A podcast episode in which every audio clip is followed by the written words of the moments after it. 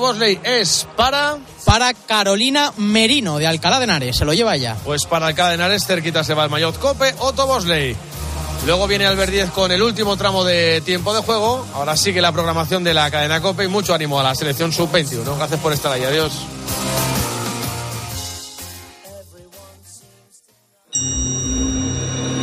El mundo está cambiando muy rápido. Lo que hoy era una novedad, mañana se habrá quedado en algo antiguo.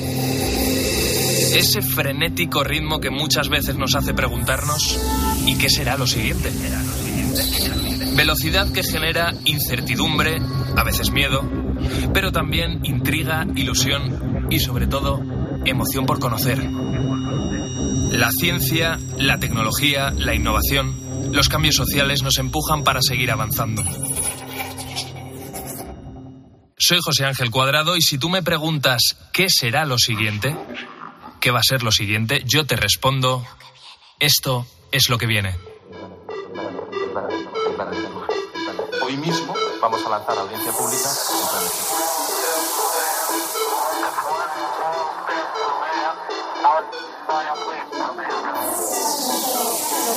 Haya cero emisiones de CO2 en 2050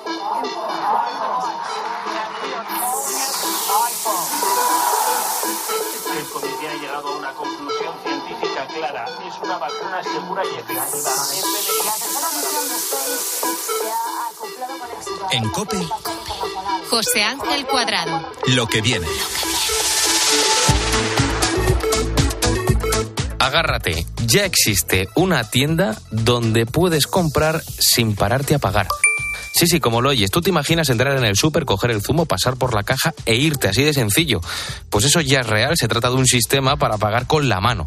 Simplemente, cuando vayas a pasar por caja, pasas tu mano por encima del sensor y estos ya tienen los datos suficientes como para acceder a tus cuentas bancarias. Estos datos son los llamados biométricos. ¿Y qué son? ¿Qué tal? ¿Cómo estás? Yo soy Álvaro Saez y en los próximos minutos vamos a indagar en esos datos biométricos y sobre todo vamos a conocer los riesgos que implica usarlos sin control. Bueno, los datos biométricos son aquellos atributos físicos de comportamiento que están relacionados únicamente con una persona y que usamos para identificarnos, para confirmar que somos quienes decimos ser. Puede ser mi cara, tus huellas dactilares. Claro, al pasar por un aeropuerto, publicar algo en las redes sociales, usar el móvil directamente, lo más probable es que hayamos compartido en algún momento información biométrica. Algunas veces la compartimos intencionalmente, pero te sorprenderían las veces que lo hacemos sin darnos cuenta. ¿Somos realmente conscientes de los datos que estamos cediendo? Marta, ¿lo somos? Pues como bien decías, a veces sí y a veces no. Depende mucho del, del contexto, del caso de uso. A veces se captura nuestra cara, por ejemplo, en un lugar público donde hay una videocámara y no sabemos que eso está pasando. Y en ocasiones sí que, como el ejemplo que ponías, somos nosotros mismos los que por comodidad utilizamos, por ejemplo, la biometría para pagar al salir de, un- de una tienda, de un comercio. Ella es eh, Marta Beltrán, es profesora de la Universidad Rey Juan Carlos en el área de arquitectura y tecnología de computadores. Como ves, sabe muchísimo de este tema. Estamos hablando de los datos biométricos. Dábamos el ejemplo de la cara, de las huellas, pero Marta, ¿hay más? Sí, cada vez hay más. Estamos muy acostumbrados a contextos donde se utiliza la huella dactilar, eh, la huella de la mano, el iris, la cara, pero estamos rodeados de sensores. El móvil, por ejemplo, está lleno de sensores y cada vez más se está pensando en aplicaciones pues que pueden desde autenticar a una persona con su latido cardíaco Ujú. hasta conectarse directamente a sus ondas cerebrales, se habla ya de los neurodatos, así que cada vez más eh, la biometría no se ciñe a lo, a lo clásico en cuanto a huella o cara, sino que empieza a añadir otro tipo de características y como también bien decías, de comportamiento, cómo caminamos, cómo hacemos un gesto determinado, cuánto tiempo pasamos al día sentados o levantados o caminando, todo eso al final tiene que ver con, nuestras características y atributos físicos y cada vez se recopila más y tiene más usos. Ujú, Es alucinante que con nuestro latido de corazón o con las horas que pasamos sentados delante del ordenador, una máquina eh, pueda convertir todo eso en datos e identificarnos uno a uno. Aquí en lo que viene hemos hablado mucho de este tipo de datos, de cómo nos van a facilitar la vida, cómo convertimos al fin y al cabo nuestro cuerpo en datos, pero hoy te hemos llamado para hablar de los riesgos, porque la mayoría de ellos tienen que ver con nuestra privacidad, ¿no, Marta? Sí, en general con nuestros derechos y libertades, porque hay que pensar que cuando se compromete una contraseña la podemos cambiar, pero cuando se compromete nuestra huella, nuestra cara o cualquier dato biométrico, somos nosotros, eso no se puede cambiar. Así que hay todo un abanico de riesgos relacionados con seguridad, con privacidad, obviamente, y con derechos y libertades, de los que creo que en la mayor parte de los casos no somos conscientes. Por ejemplo, hay un desequilibrio de poder, ¿no? Sí, esto es típico. La mayor parte de las veces cuando se usa nuestra biometría se usa para concedernos el acceso a un servicio, a una aplicación, a un recurso que a nosotros nos interesa mucho usar. Y la mayor parte de las veces quien está al otro lado es una empresa tecnológica, es una aerolínea, es una gran corporación, un gobierno incluso. Y nosotros como usuarios individuales, aunque seamos conscientes de que corremos un riesgo por usar la biometría, no podemos protestar, no podemos exigir que se utilice algún otro tipo de mecanismo. Y muchos escenarios implican en ese sentido un, gran desequilibrio. Un único usuario no puede hacer que quien está al otro lado le ofrezca otra alternativa u otra opción, o quisiera. porque luego ah, mencionabas aerolíneas, empresas tecnológicas, todos esos datos biométricos, eh, ¿dónde se almacenan? ¿Quién es el dueño? ¿Soy yo el dueño de los datos biométricos de mi cara o es la empresa que ha conseguido diagnosticarlo, entre comillas? Pues eso tiene mucho que ver con el consentimiento que damos. En principio, cuando se van a tratar nuestros datos personales y todos los datos biométricos entran, entran ahí, eh, damos un consentimiento que debería ser informado libre, explícito, y al decir informado significa que deberíamos de tener información de quién es quien está recogiendo esos datos, para qué, cuál es el fin, eh, dónde se van a almacenar, con quién se van a compartir, durante cuánto tiempo van a estar almacenados. Es decir, se supone que cuando nosotros consentimos a dar nuestros datos biométricos para un determinado objetivo, damos ese consentimiento sabiendo todo esto. Y una de las cosas fundamentales es quién va a usar los datos, quién los va a tratar, para qué y dónde se van a almacenar. Y ahí además suele haber un problema y es que suelen estar almacenados en grandes bases de datos centralizadas que pertenecen a una única entidad o empresa o organización y que cuando se produce una brecha de datos, pues o bien porque un empleado descontento eh, filtra. la información o se la vende a la competencia, o bien porque un atacante, un adversario desde fuera roba esa información porque es muy valiosa, pues se roba mucha información, no se roba solo la de un usuario dos, a lo mejor se roba la de miles o millones de personas. Claro. Así que esas bases de datos centralizadas suelen ser un peligro adicional. Cada vez estamos más concienciados con, con todo el tema de la seguridad informática, hay más educación en el mundo de la tecnología. Ha pasado, por ejemplo, con el tema de las cookies. ¿no? Ahora todo el mundo es consciente de, que existen las cookies y que hay una, un registro digital de, tu paso por Internet y hay gente que decide sí o no, pues aceptarlas y tal. Pero con la biometría parece que no ha llegado ese, ese nivel de concienciación. ¿no? ¿no? No somos del todo conscientes de la cantidad de datos que facilitamos eh, al subir, por ejemplo, una foto de Instagram. Sí, bueno, a ver, por un lado, creo que a veces sobreestimamos la concienciación, es decir, es muy importante que los usuarios seamos conscientes de los riesgos que sufrimos, pero la responsabilidad es compartida, es decir, solo un usuario, por muy consciente que sea de los riesgos que corre, no puede hacer grandes cosas. Eh, es una responsabilidad que recae en legisladores, autoridades de control, empresas, terceros, proveedores, desarrolladores, usuarios. Así que está muy bien estar concienciados. El ejemplo de las cookies, por ejemplo, es perfecto en ese sentido. Ya comprendemos lo que son y para qué se usan y qué riesgos pueden implicar, pero solo con concienciación no se resuelve el problema. Eso por un lado. Y por otro, tienes toda la razón. En, todo lo que se refiere a datos biométricos, todavía hay poca conciencia. Creo que se ha hecho mucho hincapié en lo útiles que pueden llegar a ser. Y en, las facilidades que nos, que nos, van a dar, claro. Eso es. Y no, y no tanto en esa otra parte de riesgos para derechos y libertades.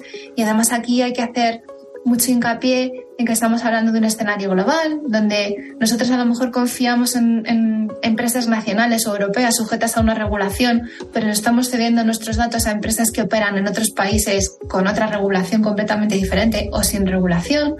Hay que pensar en los ciudadanos de países donde los gobiernos son autoritarios, no son democráticos y por lo tanto corren riesgos mucho mayores si se puede identificar, por ejemplo, que han participado en una manifestación.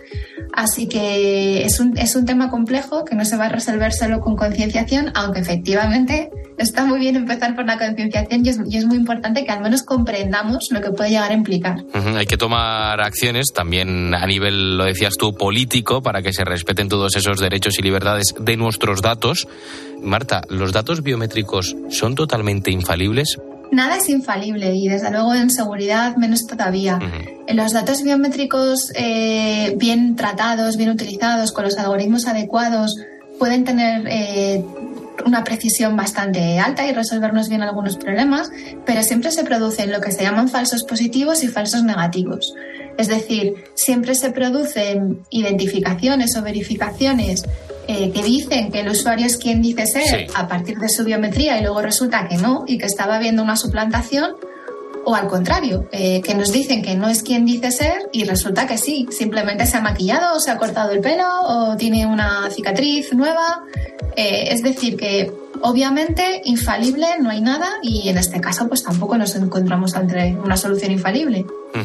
Eh, comentábamos antes el, ejemplo de, Instagram. Marta, ahora en verano que todos vamos a subir nuestra foto ahí en las redes sociales en la playa o con los amigos o donde sea, es todo, todo esto cobra más importancia ¿no? en estas fechas del año. Sí, quizás somos más tendentes a compartir en los buenos momentos de las vacaciones, un ejemplo. Así que sí, es posible que eh, ese, ese tipo de exhibición que implican las redes sociales también ha hecho yo creo que la gente pierda un poco el, miedo o el respeto a compartir datos biométricos. Al fin y al cabo, si estás subiendo constantemente selfies y fotografías de tu cara o de los tuyos o de tus amigos o de incluso tus hijos siendo menores a redes sociales, eh, pues empiezas a perderle un poco el miedo a ese tipo de, compartición. Total, ¿qué va a pasar? No, no, no ocurre nada. Así que si es una exposición que, como, como, se comenta siempre, no significa que haya que eh, limitar del todo o impedir del todo.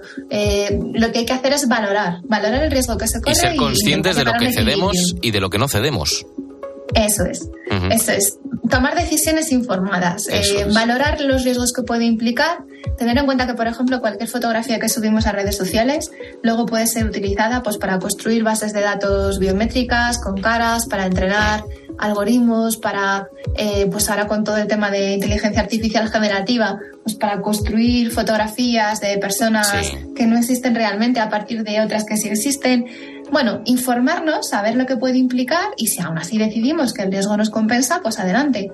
Pero lo que es muy importante yo creo es que cada uno valore el riesgo que corre o que hace correr a los demás y que si el beneficio le compensa y, y en función de ese tipo de valoración ya poder tomar decisiones. Marta, una duda, ¿tú cómo desbloqueas tu móvil? ¿Con la cara, con la huella o sin datos No, con nada biométrico. con nada biométrico, sí. Evito, evito la biometría. En ese, en ese caso de uso concreto a mí me compensan otro tipo de, mecanismos y no, no, utilizo la biometría. pero ahora no me digas que tienes el PIN 0000. No, tampoco. pues ella es Marta Beltrán, es profesora de la Universidad Rey Juan Carlos en el área de arquitectura y tecnología de computadores. Gracias por advertirnos de, los riesgos de compartir datos biométricos, todo lo que se puede hacer con ellos, porque una cosa es las posibilidades que nos ofrece la tecnología y otro es eh, la conciencia que tenemos que tomar de ellas y los riesgos asumibles y no asumibles que se derivan de la misma. Gracias. Gracias a vosotros. En COPE, lo que viene. José Ángel Cuadrado. Quédate con este nombre, Hipatia 1. Es el nombre de una misión en la que han participado nueve investigadoras españolas, astrofísicas, biólogas, ingenieras, matemáticas, también periodistas, sí, sí, periodistas, en una misión espacial.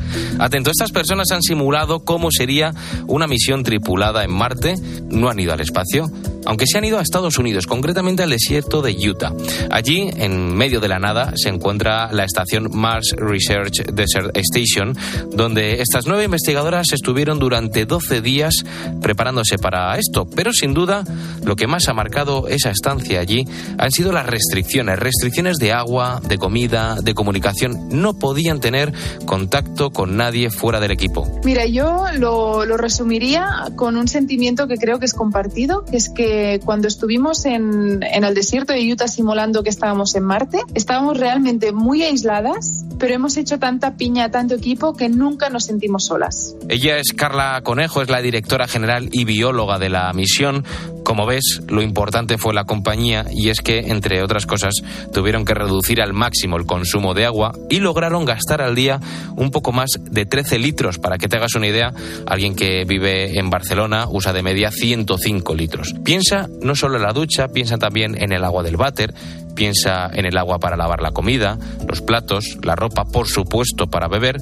Pero, claro, pasó lo mismo con la comida. A ver, mira, pues la mañana teníamos mucha suerte porque una compañera del equipo sabía hacer pan y es algo que tenemos muy interiorizado en la, en la dieta mediterránea. Entonces siempre la noche anterior preparaba un par de barras de pan y comíamos pues pan con crema de cacahuete o, co- o quizás con un poco de, de chocolate líquido. El único alimento no deshidratado que han comido han sido tomates, tomates cherry concretamente, que ellas mismas tenían que cultivar y hubo que racionarlos.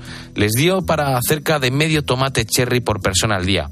El objetivo, como te decía, era simular cómo sería una misión tripulada en Marte, algo que es bastante complicado de lograr aquí en la Tierra. Nosotras éramos muy conscientes eh, de las limitaciones que implica una simulación de este tipo en relación a lo que nos encontraríamos en Marte. Lo más probable es que en Marte se parecería poco a eso, porque en realidad quizás eh, por la radiación tendríamos que vivir bajo tierra. Entonces esto lo complica un poco, ¿no? Lo de imaginarte que realmente estás en Marte. Yo creo que lo que, lo que nos ha permitido esa experiencia es poner a prueba muchos protocolos, muchas estrategias que serían de utilidad en una misión a Marte, pero evidentemente nunca dejas de pensar, al menos en mi caso, que, que estás en la Tierra simulando algo muy riguroso y de forma muy consciente. Ahora bien, lo de dormir sí que se les complicó bastante. Cheska Kufi es ingeniera aeroespacial y otra de las componentes del equipo. Estas habitaciones no tienen ventanas, solo tienen un pequeño sistema de, ven- de ventilación, así que bueno, tampoco era, no era una, una habitación, no era simplemente una cama, una silla, no. Se dormía bien, pero no era un sitio muy agradable tampoco para descansar, digamos, durante el día. Todo un éxito, como dice ella, esas nueve investigadoras españolas, astrofísicas, biólogas, ingenieras, matemáticas, también periodistas, que han conseguido demostrar que vivir en Marte es posible. ¿Cuándo?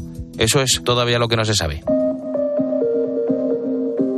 Y de viajes espaciales va la cosa aquí en lo que viene a Marte o a donde sea, porque tú te imaginas eh, cómo puede ser que gente corriente como tú o como yo, que no somos astronautas, que no tenemos formación de, pues, del espacio, no tenemos forma física, podamos poner un pie en el espacio. No sé cómo será eso de viajar, si tendremos que hibernar para viajar a Marte o no, pero sí sé que durante años tú y yo hemos estado más cerca del espacio de lo que pensamos, y no precisamente de forma física, porque la carrera espacial esos viajes eh, les debemos muchos de los inventos que usamos a diario. Por ejemplo, este. Gire a la izquierda y entre... Esa voz la reconoces perfectamente porque te acompaña en tu día a día. Es el navegador GPS, que fue un invento utilizado primero en el espacio y el germen pudo nacer en plena carrera espacial soviética, aunque fue perfeccionado por el Departamento de Defensa estadounidense. Y no es el único. Ana Rumi, ¿qué más inventos espaciales tenemos en nuestro día a día? Pues mira, sobre todo inventos tecnológicos ¿eh? que han sido traídos del espacio.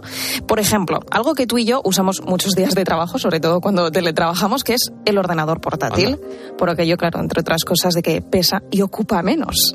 También nos trajimos del espacio el ratón, el ratón del ordenador, vaya, que es un buen invento, un gran invento de la NASA. Madre mía, pero no todo es tecnológico, ¿eh? porque hay otros inventos que sí que usamos en el día a día y que vienen utilizados primero del espacio. Por ejemplo, el aparato de dientes invisible como lo oyes. Es cada vez más común en nuestro día a día que la gente prefiera ponérselo porque se nota mucho menos que el metálico, es más estético y es muy curioso porque ese material, que es el aluminio policristalino, lo creó la NASA con el objetivo de proteger las antenas de infrarrojos contra los rastreadores de los misiles. ¿Y cómo te quedas, Álvaro? Bueno, me ha encantado lo del aparato, ¿eh? pero ¿cómo te quedas si te digo que el tipo de gafas que llevamos tú y yo, porque no vemos, es un invento para el espacio? ¿También? Sí, sí. Resulta que, claro, muchos, muchos de los astronautas astronautas que viajaban al espacio, pues les pasó lo que a ti y a mí, que ven mal. Entonces, claro, tú imagínate a los pobres poniéndose el traje, el casco y Madre todo. mía, qué engorro. Sí, sí, y ahí con las gafas que se chocaban todo el rato. bueno, pues la NASA inventó unas gafas antiarañazos Anda. para que ninguna parte del uniforme pues dañara las gafas, ya que ahí arriba pues no hay nadie que las repare e imagínate lo que tiene que ser que se te rompan. Pues, pues tu estancia ahí puede ser, puede ser larga con las gafas rotas. También resistentes a los golpes es otro invento espacial, son los amortiguadores que todos llevamos en nuestras deportivas. Lo probaron ya en la misión Apolo que llegó a la Luna en esas botas que luego pues se marcaron en la superficie lunar, todos tenemos esa imagen en la cabeza, pero luego decidieron trasladarlo a zapatos más comunes utilizando el molde de goma que usaban para los cascos. Sí, oye, me encanta este también, ¿eh? Sí, sí. Me lo pongo mucho. y como eso, pues hay varios. ¿Cómo lo oyes? Anda, ¿esto también? Sí, sí, la aspiradora. Eso sí, la aspiradora sin cables, ¿eh? Que La fue- inalámbrica. Eso es, que fue un invento impulsado por la NASA porque necesitaban taladros para cortar muestras de núcleo de la Luna, investigarlas y demás. Y ahora, pues, la perfeccionaron para tener esta aspiradora sin cables que nos salva a muchos. Sí, sí, ¿eh? totalmente. Vamos, o sea, eso es la ayuda que toda casa y piso de estudiantes necesita. Sí, sí, además sin cables, mucho mejor.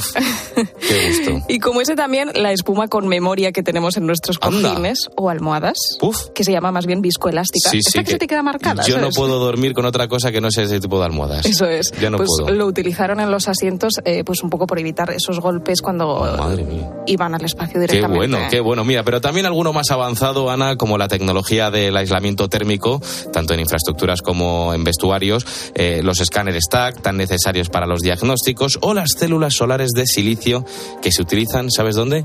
En las placas solares. La ciencia y la tecnología que se ha venido aplicando a la carrera espacial, esa que parece tan lejana para ti y para mí, pues tiene un impacto directo en nuestra vida. Y Ana Rumí, gracias por traernos esos inventos espaciales que aplicamos en nuestro día a día. Gracias a ti. En Cope, lo que viene. José Ángel Cuadrado. Bueno, hoy toca en lo que viene hablar de lo nano. es un gigante mortal. Y nadie le echa el guante, nadie le puede alcanzar el nano. El nano. No quiero a Barrichello, su No, hombre, no, Jesús, Jesús, esto no. De nano no, por favor, páralo. Esto no es Cope GP, esto es lo que viene y lo que vamos a hacer aquí es hablar de otro tipo de nano.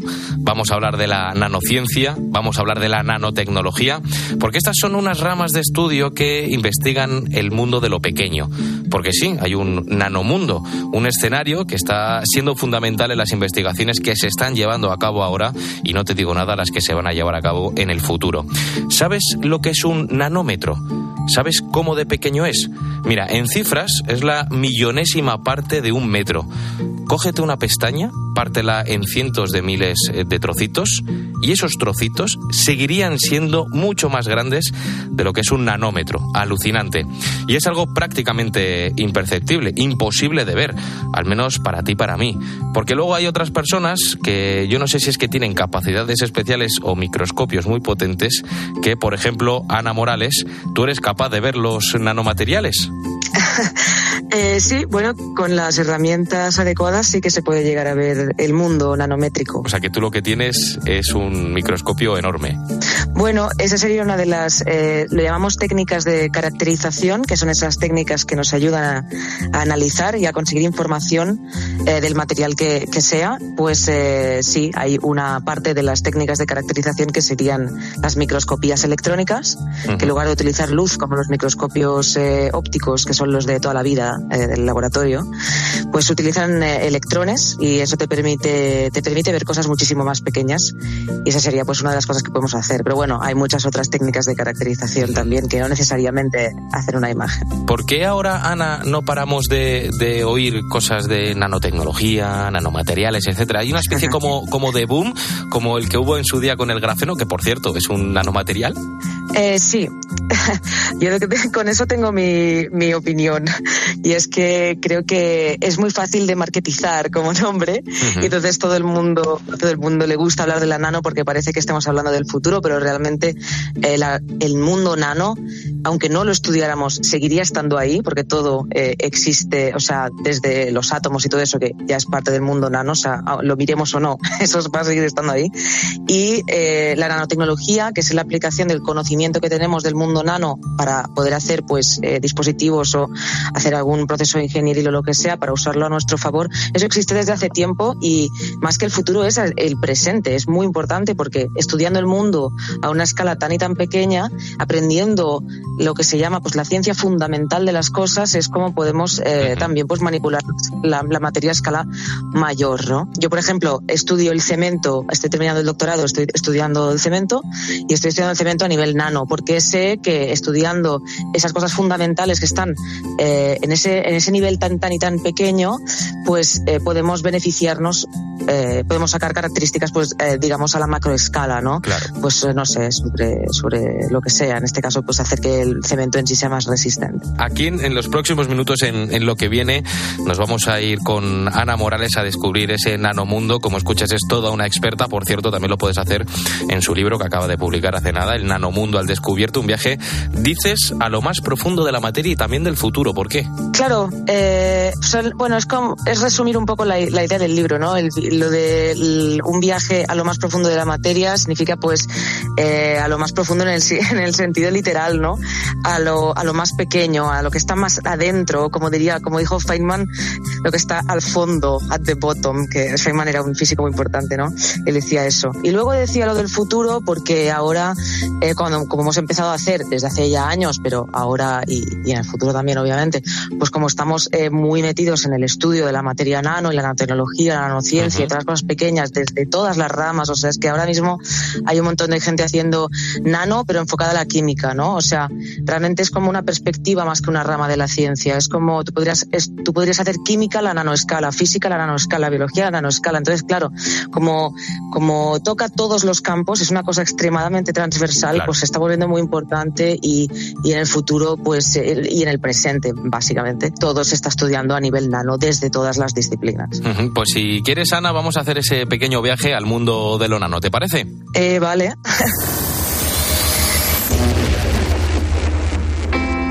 ¿Qué es la teoría atómica y por qué es fundamental conocerla? La manera en la que planteé esto es porque a mí siempre me preguntan, no, siempre me piden que hable de, cosas de nanociencia porque parece que es como muy llamativo y tal.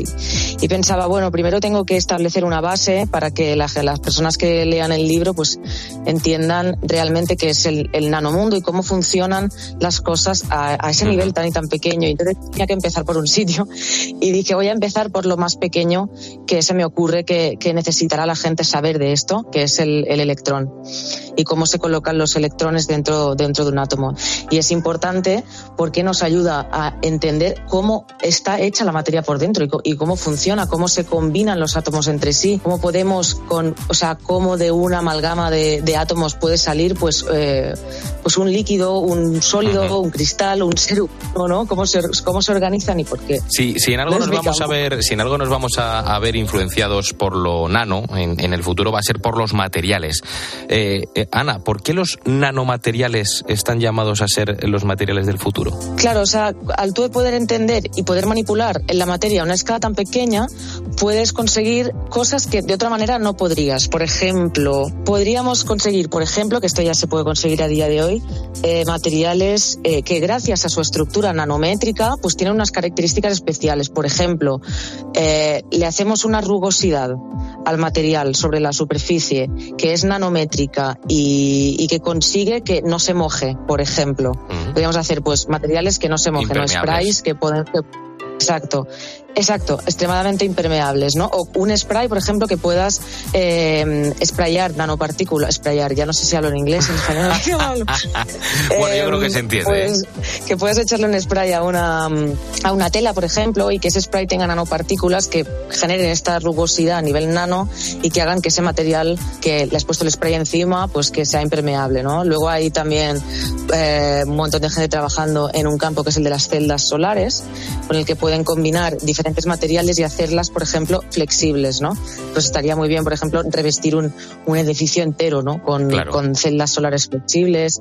Eh, luego hay mucha gente trabajando a nivel de biología, a nivel de diagnóstico y de una cosa que en inglés se llama drug delivery, que es eh, básicamente el encapsulamiento de medicamentos en nanopartículas muy pequeñas y que tú puedas, entre comillas, teledirigirlas al sitio específico donde quieres que libere ese medicamento, ¿sabes? O sea, como, como dirigirlas hacia, no, no en plan, no con el wifi ni nada, pero sino porque, porque hay un proceso molecular que, con las que has fabricado estas, estas, eh, estas nanopartículas y son capaces de liberar el, pues el, el medicamento en la zona del cuerpo deseada, por ejemplo, ¿no? Entonces, son como la gracia de la nano es esa que como puedes manipular la materia a un nivel tan y tan pequeño y lo puedes hacer desde la biología desde puedes la ciencia todas material sus desde la- propiedades, básicamente. claro y puedes beneficiarte de eso. Por eso por eso yo creo que forman gran parte del futuro la, la nano porque porque es lo que nos ayuda luego a entender el, el mundo macro también. Eh, eh, Ana, eh, vamos a ponerle si quieres nombre a esos nanomateriales porque, eh, por ejemplo, en el libro hablas de la mariposa morfo y de sus colores. Sí, eso parece interesante porque da un poco a entender la idea de que realmente los nanomateriales no son algo que tengan que pertenecer únicamente al futuro, esos serían los que los que podemos fabricar nosotros y que no que tienen un proceso ingenieril detrás y que bla bla bla, pero también hay nanomateriales en el mundo de la naturaleza, que obviamente no los hemos hecho nosotros, sino que sino que están ahí, pero se consideran nanomateriales porque tienen eh, pues alguna característica en, en la dimensión nano. En el caso de la mariposa morfo, lo que tiene es algo muy interesante que es, y se llama color estructural. Y es que normalmente, eh, bueno, muchos de los objetos que están a nuestro alrededor son del color que son, o los vemos del color que son, porque tienen un pigmento. Entonces lo que hace un pigmento es absorber ciertas longitudes de onda, que es como decir que absorbe ciertas luces, pero la mariposa morfo no, no funciona así, no tiene un pigmento, lo que tiene es un, un montón de nanoestructuras en la superficie de las alas que interactúan con la luz porque, bueno, hay una regla no escrita, bueno, no escrita, hay una regla que, en, en la que a veces pensamos, pensamos de esta manera, que es que si una longitud de onda tiene un tamaño similar a un objeto, en este caso, pues las nanoestructuras que están encima o de la superficie de la mariposa, pues entonces ahí pasan cosas, puede interactuar la luz. Lo que pasa con la mariposa morfo específicamente es que se cancelan las longitu- muchas longitudes de onda, Sí. excepto las longitudes de onda azules. Entonces, nosotros nos rebota esa longitud de onda azul, pero no viene por un pigmento, sino por eh, pues una serie de estructuras que parecen así como bosques nanométricos que hay encima de las, de las alas de estas mariposas. Y, es un color muy bonito, y depende de, de cómo lo mires, o sea, de- del ángulo en el que lo mires, es, una, es un tipo de propiedad que llamamos anisotrópico, que significa que, no es igual en todas las direcciones. Entonces, dependiendo de cómo lo mires, lo ves así como iridiscente, es bonito. ¿Y el pico del tucán también es nano? Sí, el pico del tucán es nano, bueno, pero es de forma parte de unos materiales que solemos llamar composite y básicamente lo que lo que es un composite es una amalgama de materiales, ¿no? Es como varios materiales combinados. La gracia del pico del tucán es que por dentro es como si tuviera una especie como de material muy muy poroso, Sí. como si fuera una esponja que claro, recibe muy bien los golpes y además hace que, que pese muy poco el pico en, compara- en comparación al volumen, ¿no? Porque es, creo que es como un tercio del volumen del animal, o sea, es, es muy grande el pico comparado con el cuerpo. Pero no pesa nada porque dentro eh, tiene este, esta estructura que tiene por- poros nanométricos, ¿no? Y por fuera tiene una, un revestimiento que es muy duro. Entonces, es un, es un pico que, para lo grande que es, pesa muy poco y además es muy fuerte o duro debido a la, a la capa externa que tiene. Entonces, por eso decimos que es un composite, porque es como dos materiales combinados. Parece que esté diseñado por un ingeniero, pero está diseñado por la naturaleza en este caso. Eh, estamos descubriendo aquí la importancia de los nanomateriales, de sus propiedades, eh, pero claro, Ana, una cosa, ¿cómo construimos las cosas nano? ¿Con pinzas muy pequeñitas? Bueno, eh, pues no vas mal, ¿eh? En verdad. Pero sí, a ver, claro, es que es muy fácil hablar de, nanomateriales, pero luego te pones a pensar cómo, cómo haríamos un nanomaterial y obviamente dices, pues no sé por dónde empezar. Pues la manera en que fabricamos las cosas nano forma, formaría parte de un grupo de técnicas que llamamos de nanofabricación, que son pues todas esas técnicas que, que nos permiten manipular la materia a escala, a escala nanométrica. Por lo general hay dos caminos que se pueden tomar, que son eh, bottom-up y top-down que significan eh, son como hacer son dos es como dos maneras de hacer un proceso y son los dos grandes grupos Ujú. sí parece un poco ciencia ficción pero pero, Pero eso es el- pero en verdad eso es tú el- el hecho por sí, sí. Ese es el, el mundo nano que Ana Morales lo cuenta en su libro El nanomundo al descubierto, un viaje a lo más profundo de la materia y al futuro. Gracias por hablarnos aquí en, en lo que viene de este, de este futuro que está más cerca de lo que pensamos y que pronto pues todos vamos a poder disfrutarlo. muchas gracias Hasta luego. Ana. En Cope, lo que viene. José Ángel Cuadrado.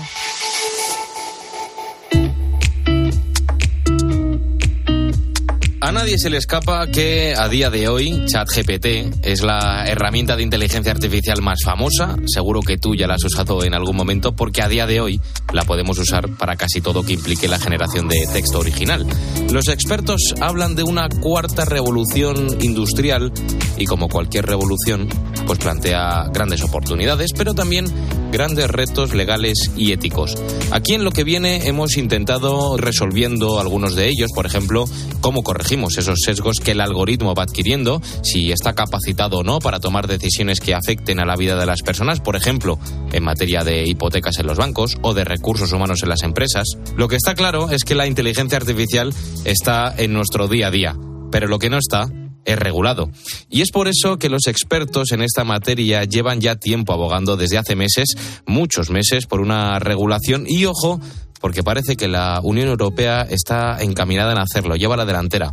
Hace poquito el Parlamento Europeo aprobó la propuesta de reglamento de inteligencia artificial que regulará algunos de sus aspectos más polémicos y que ahora ya solo está pendiente de las negociaciones en el seno del Consejo de la Unión Europea.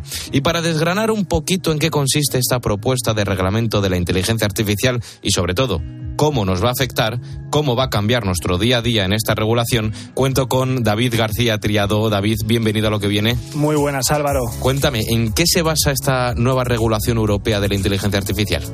Mira, regular algo tan incipiente como la inteligencia artificial sin que la normativa se quede obsoleta incluso antes de su aprobación es complicado. Y por eso, en lugar de hablar de aplicaciones concretas, se ha optado por legislar en función del nivel de riesgo que puede suponer una determinada tecnología. Las han dividido en tres categorías. Riesgo inaceptable, riesgo alto y riesgo limitado. Tres tipos de riesgo. Calificar un riesgo de inaceptable implicaría su prohibición.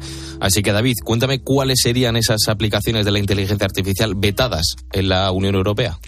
Pues serían todos esos sistemas de inteligencia artificial que supongan una amenaza para la población. Estarían prohibidas las aplicaciones para la manipulación del comportamiento de personas o de grupos vulnerables, eh, como por ejemplo un juguete que es capaz de conversar con los niños y acabar induciéndolos a tener conductas que pongan en riesgo su vida o su integridad física, pues estaría prohibida. También estarían en la categoría del riesgo inaceptable los sistemas de puntuación social, el, el social scoring, que consiste en clasificar a las personas en función de su comportamiento, de su estatus, de sus características personales y eso también tiene una derivada en el ámbito policial, que Anda. tienen los sistemas policiales predictivos. Tú imagínate que la inteligencia artificial determinase que alguien por eh, reunir unas determinadas características todas juntas ya se tratase como un delincuente o tuviese pues simplemente una, una mayor vigilancia. Imagínate a alguien por ser de un, tener un determinado color de piel, una forma de vestir específica, Claro. vivir en un barrio concreto o tener un determinado nivel de estudios, pues ya se le discriminase. Eso estará eh, prohibido. Y también se han prohibido los sistemas inteligentes de identificación biométrica en tiempo real y a distancia, que es una cuestión que ha sido muy conflictiva en la negociación en el Parlamento Sí. Europeo. De hecho, lo contó el eurodiputado Brando Benifei. Hoy hemos tenido una última divergencia de último minuto en el Parlamento Europeo sobre la propuesta de la Comisión en la que hemos trabajado a la hora de mantener una prohibición clara en, en lo que se refiere a la identificación biométrica en tiempo real, porque había una voluntad de politizarlo, transformarlo en una herramienta eh, política, eh, pero hemos establecido una salvaguardia para evitar este riesgo de vigilancia masiva. La propuesta de reglamento, sin embargo, sí prevé algunas excepciones a esta prohibición del uso de sistemas de identificación biométrica a distancia. Imagínate, si se ha producido un delito grave, sí se podrá autorizar judicialmente el uso de estos sistemas, en este caso a posteriori, para, por ejemplo, analizar las imágenes de videovigilancia que se hayan grabado y con esas imágenes, siempre a posteriori, usar herramientas de reconocimiento facial con el objetivo de identificar a los implicados. Con David García Triadeo estamos viendo cómo nos va a afectar este cambio de regulación que está intentando llevar a cabo la Unión Europea en materia de inteligencia artificial.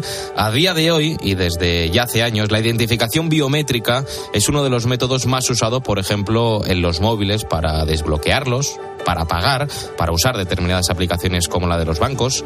Eh, ¿Esto, David, va a cambiar cuando se apruebe la normativa? No debería cambiar nada. Eh, de hecho, lo que yo decida hacer con mi propio móvil y que al fin y al cabo me sirve para preservar la privacidad de los datos de mi dispositivo no supondría ninguna vulneración de, de la regulación. El objetivo de la prohibición es más bien, por ejemplo, evitar que yo vaya por la calle y haya cámaras que me identifiquen a través de mis rasgos biométricos y que así pues registren mi actividad, mis horarios, a dónde voy, con quién y que esta información la use, ya sea el gobierno o empresas privadas para luego tomar decisiones o para discriminarme o para lo que sea. De hecho, eso ya ocurre en China y nos lo explica Mario Yáñez, que es colaborador experto en tecnología en la linterna de COPE. China ha instalado no sé si miles o millones de cámaras por todo el país. Se identifica a todos los ciudadanos y sus movimientos, hasta el punto de que desarrollan un programa de ingeniería social brutal para decidir a qué segmentos de población benefician más o a quién le, benefician más el uso de redes sociales o internet, etcétera. Eso es increíble. ¿Y qué hay de los otros niveles de riesgo, los otros dos que hay? ¿Qué usos de la inteligencia artificial se encuadrarían en ese riesgo alto y riesgo limitado, David? El riesgo alto englobaría esos sistemas que afecten a la seguridad o a los derechos fundamentales. Por ejemplo, que una inteligencia artificial gestione una central nuclear. No es algo que, que estaría prohibido, pero sí haría falta una autorización previa y luego una supervisión posterior constante al ser un tema que afecta tanto a la seguridad.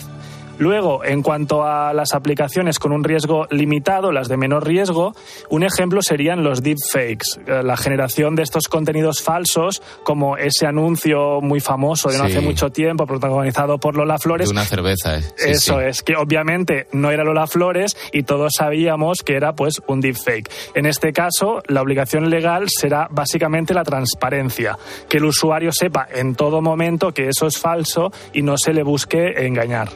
Esa es la clave de todo, que nosotros sepamos que lo que estamos viendo está generado por una inteligencia artificial y no es la vida real. Aunque las posibilidades, David, de la inteligencia artificial son casi infinitas, ya sirve para casi todo, la pregunta que muchos oyentes, seguro que tú te estás haciendo en este momento, es ¿prohibirán el uso de ChatGPT en la Unión Europea? Recordemos que ya en Italia este uso está vetado.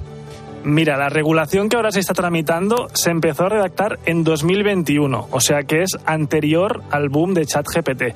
De hecho, las herramientas de generación, por ejemplo, de, de texto o de imágenes sintéticas, se pueden usar con propósitos muy distintos, muy amplios y que podrían encajar de los tres riesgos que hemos hablado, según el caso, en niveles distintos.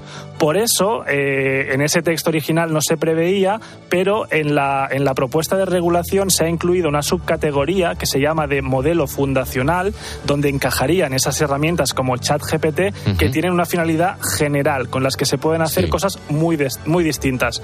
Lo que sí debe- debería hacer ChatGPT es cumplir una serie de requisitos en su funcionamiento.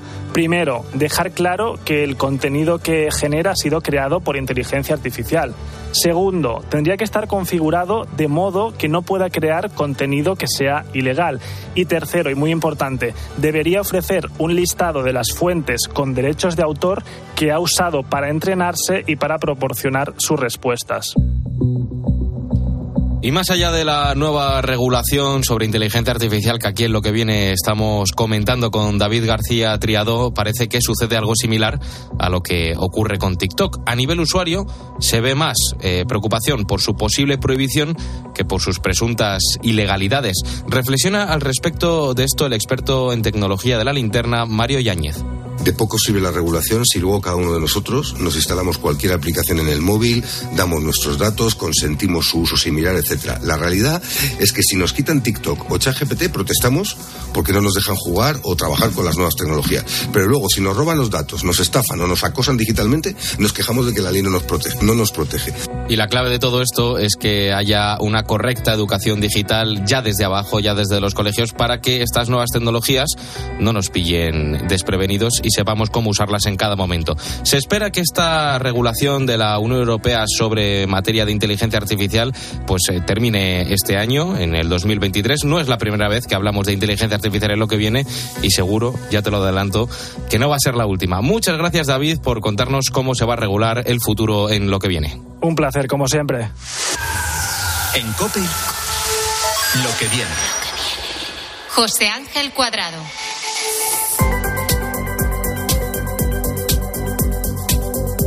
Estamos llegando al final de este programa y antes de despedirme de ti, quiero hablarte de un avance más en la que puede ser la movilidad del futuro. Fíjate, la ruta más cercana que hay entre Sevilla y Vitoria en coche son 824 kilómetros. Es, como seguro que sabes, son unas cuantas horas, pero sobre todo es una pasta. Son, dependiendo del coche, entre 110 y 120 euros ida y otros tantos de vuelta. Claro, pero esto, como sabes, es lo que viene.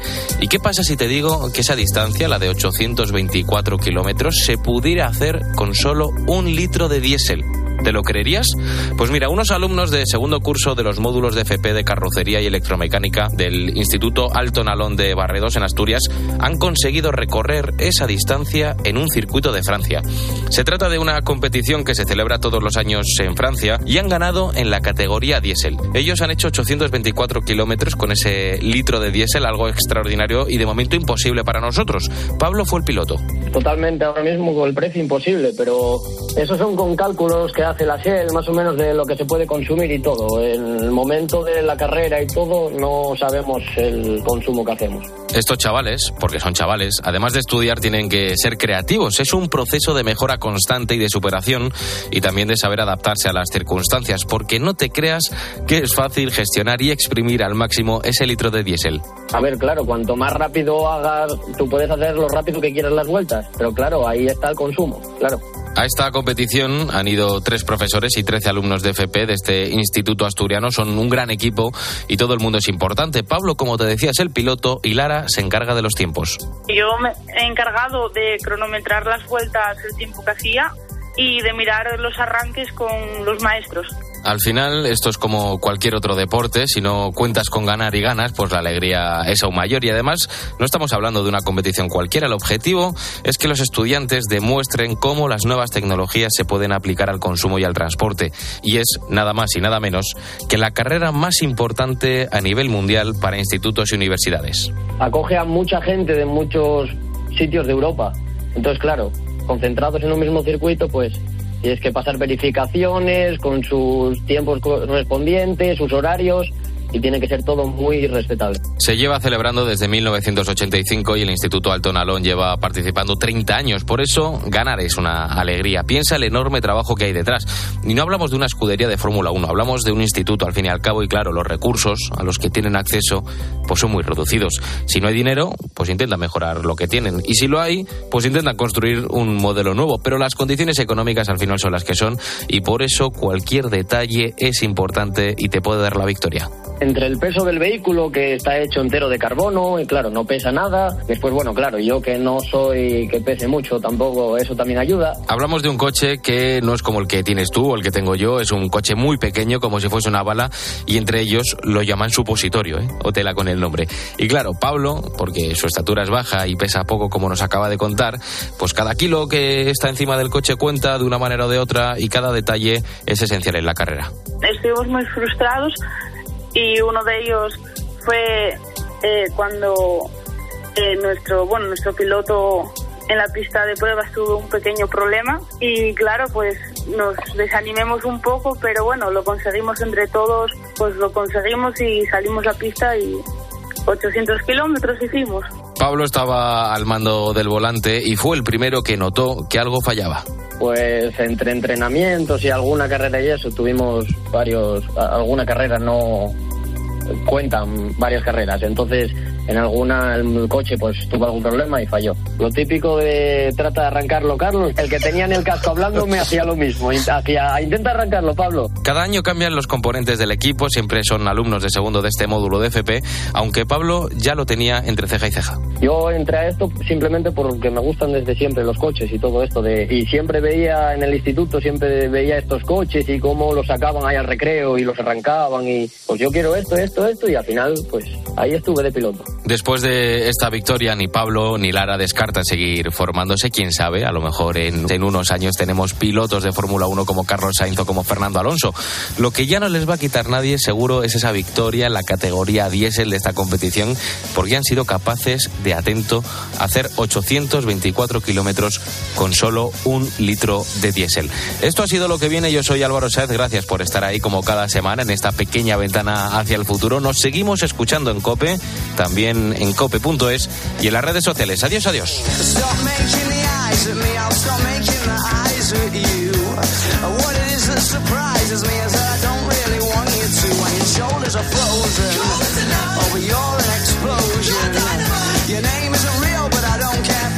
Lights the fuse. My results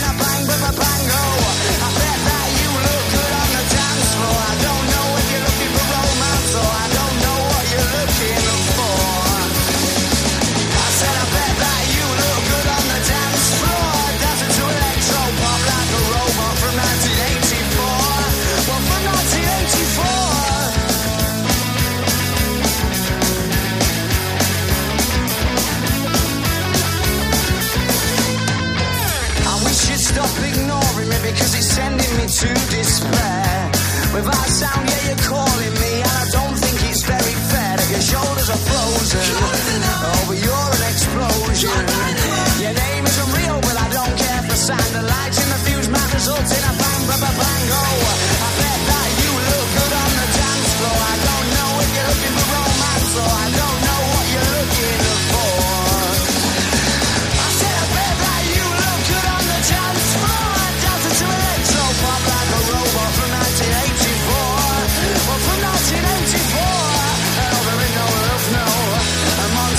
Or Capulets. Just banning tunes in DJ sets and dirty dance floors and dreams of naughtiness.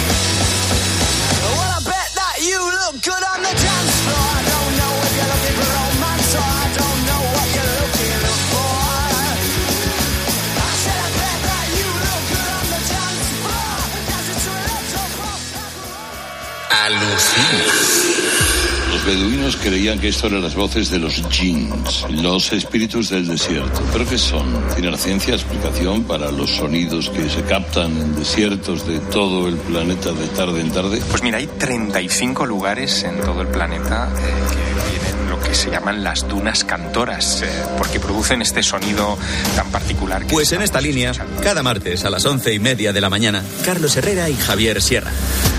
En Herrera en Cope. Piso, casa, adosado, chalet, apartamento, primero, tercero, ático.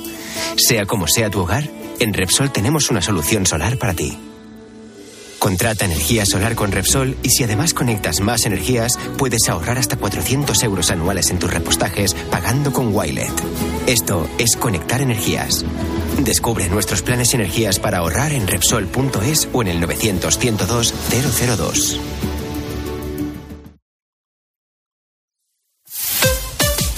Escuchas Cope. Y recuerda, la mejor experiencia y el mejor sonido solo los encuentras en cope.es y en la aplicación móvil. Descárgatela. Ofertaza hasta el 16 de julio. Fibra y móvil por solo 29,95. Y añade otra línea móvil desde 2,95. Toda la familia conectadísima a la vez por este precio. Calidad Lowy. Corre a lowy.es o llama al 1456. ¿Cómo sería el hielo perfecto? ¿Premium? ¿Innovador? ¿Sostenible? Sería todo eso elevado al cubo. Por eso en Cubers, líder europeo en hielo, apostamos por la calidad al cubo. Por un hielo seco, suelto y duradero que enfría las bebidas sin aguarlas. Apostamos por la innovación al cubo. Con nuestras Ice Balls, las primeras esferas de hielo del mercado. Y apostamos por la sostenibilidad al cubo. Fabricando nuestro hielo con una huella de carbono cuatro veces menor. Más de 15 millones de consumidores han subido de nivel. Cubers, just another level. En Vision Lab las rebajas nunca vistas. Hasta el 60% de descuento en gafas graduadas de sol, lentillas, audífonos. Vamos, es ahora o nunca. Hasta el 60%. Más info en visionlab.es. Al caer la tarde, Expósito. El verano, para muchos es una época en la que descansar, disfrutar del solecito, aprovechar para viajar, desconectar. Para otros es un momento perfecto para trabajar y quizás para ganar el primer dinero. Una de sus principales industrias es la industria del turismo, ¿no? Que como Llegan nuevos trabajadores para cubrir una demanda que este año se ha disparado y que está logrando alcanzar los niveles de antes de la pandemia. Sin embargo, se echa de menos la cualificación en el sector. Eh, otra parte de los trabajadores cambian de sector al tener mejores condiciones. De lunes a viernes, de 7 de la tarde a 11 y media de la noche, en Cope encendemos la linterna con Ángel Expósito.